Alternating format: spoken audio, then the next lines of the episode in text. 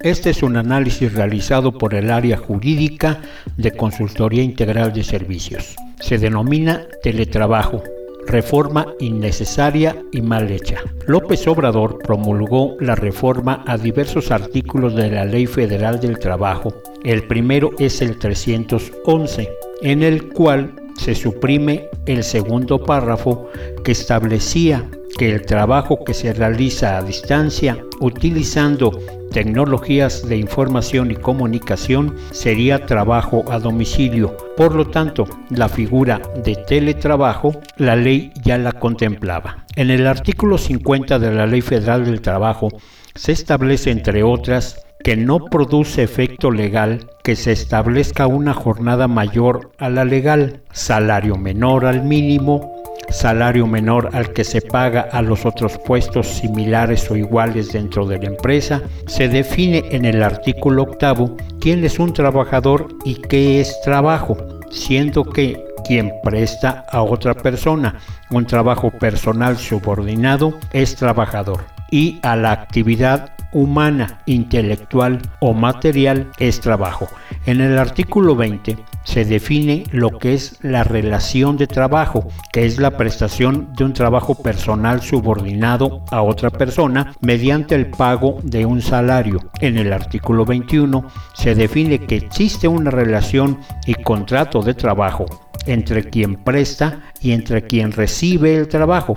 En el mismo sentido, en el artículo 24 se establece que las condiciones de trabajo se hacen constar por escrito, luego en el artículo 25 indica que debe contener el contrato de trabajo, siendo entre otras el tiempo, el servicio prestado, el lugar o lugares, la jornada, salario, incluso la falta de escrito o contrato no priva a los trabajadores de sus derechos laborales, tal y como lo establece el artículo 26.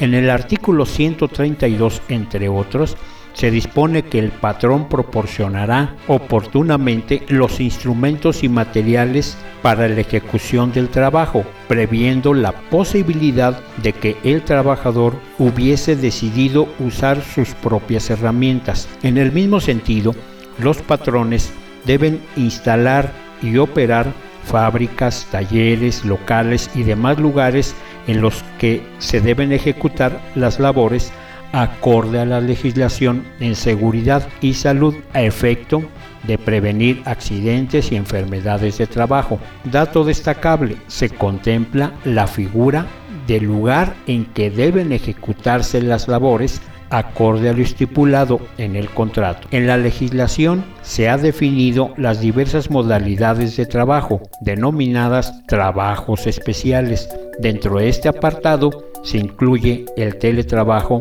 ahora producto de la reforma. Veamos lo que los diputados del oficialismo hicieron. En el artículo 330A se define al teletrabajo como una forma de organización laboral subordinada, figura incongruente en el derecho laboral, dado que en ninguno de sus preceptos se inmiscuye en la organización laboral, que es la forma en que el trabajo se desarrolla.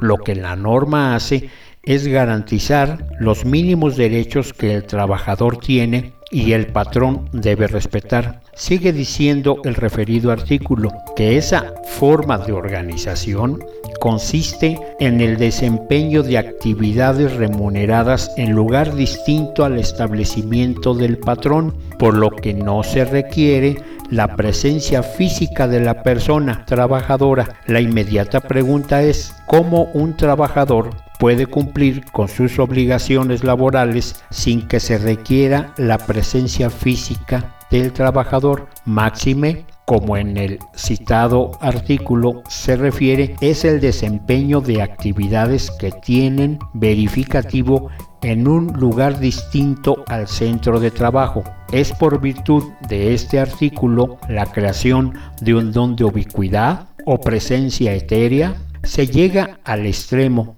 cuando se dice en el citado artículo que se utilizarán las tecnologías de la información y comunicación para el contacto y mando entre el trabajador y su patrón. Lo que por tanto rescata y prioriza este artículo no es la modalidad del trabajo, sino el contacto y mando. Afortunadamente, este galimatías de conceptos y equivocaciones se resuelve en el segundo párrafo del dispositivo en cita que establece la persona trabajadora bajo la modalidad de teletrabajo será quien preste sus servicios personal remunerado y subordinado en lugar distinto a las instalaciones de la empresa o fuente de trabajo del patrón y utilice las tecnologías de la información y comunicación. Lo único rescatable de la modificación, en el tercer párrafo se llega a un desesperado intento de tratar de definir lo que es tecnologías de la información y la comunicación que logra crear una confusión y tergiversación de lo que ya existe. Le ponen nombres que no existen a cosas que sí existen, todo lo cual resulta confuso, pero sobre todo innecesario. En la legislación, como se ha apuntado, tiene un objetivo específico y claro, pero la cosa no para ahí, llegando al despropósito de establecer en el artículo ya referido, el 330A, que las relaciones laborales que se desarrollen más del 40% del tiempo en el domicilio de la persona trabajadora, en principio introduce un nuevo concepto que es el desarrollo de las relaciones laborales como ha quedado definido en la legislación laboral, se contienen las modalidades de la relación laboral como un concepto jurídico que genera obligaciones y responsabilidades para los trabajadores y patrones. Como es visible, la ignorancia de los diputados es inconmensurable, puesto que lo que debió establecerse es simple y llanamente el desarrollo de las actividades derivadas de la relación laboral y no las relaciones laborales. Pero la ignorancia legislativa no para ahí, pues se aventaron la puntada de cuantificar en un 40% el desarrollo de las relaciones laborales para considerarse en el nuevo capítulo de la ley laboral que se inventaron.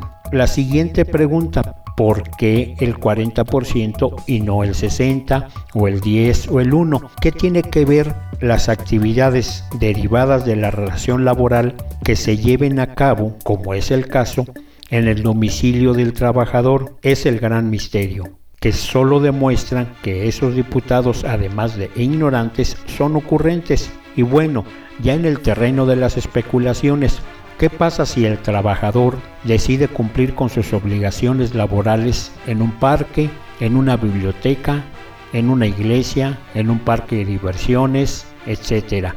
Ya para rematar, los diputados nos regalan otra joya. No será considerado teletrabajo aquel que se realice de forma ocasional o esporádica. Finalmente, en los artículos 330b al 330k de la reforma, lo único que pudieron hacer los diputados afines al oficialismo fue una mala copia de lo ya dispuesto en el título de trabajos especiales. En conclusión, se trata de una reforma mal hecha y con una profunda ignorancia de los preceptos básicos del derecho laboral. Bajo lo siguiente, derivado de una relación laboral, el trabajador se encuentra obligado a realizar las actividades que le son propias acorde para lo que fue contratado, principio de especialidad. La ejecución de las actividades de la relación de trabajo deben llevarse a cabo en el lugar destinado por el patrón para ello, fábrica, oficina, entre otras. Pero ¿qué pasa si las actividades se realizan fuera de estos sitios? Por ejemplo, las que llevan a cabo los choferes, repartidores, construcción, reparaciones, mantenimiento, entre otras muchas modalidades. La relación laboral deja de existir, el patrón tiene la libertad para violar los derechos laborales, salario y seguridad social y demás.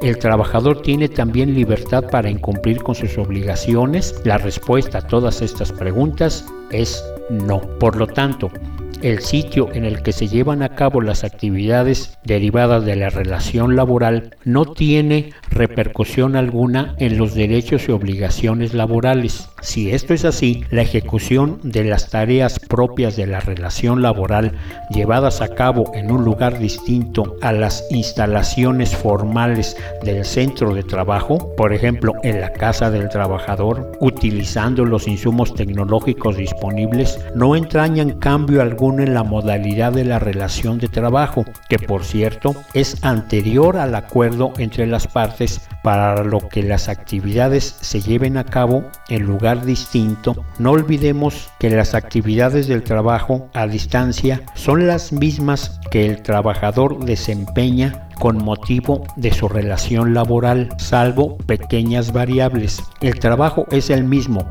lo cual no tiene por qué afectar la relación ni los derechos y obligaciones que nacen de la misma, por lo que es dable concluir que la modificación que se realizó a la Ley Federal de Trabajo es innecesaria, mal hecha y sobre todo abre la puerta para que patrones abusivos tengan ahora sí justificación para violar los derechos laborales en perjuicio de los trabajadores.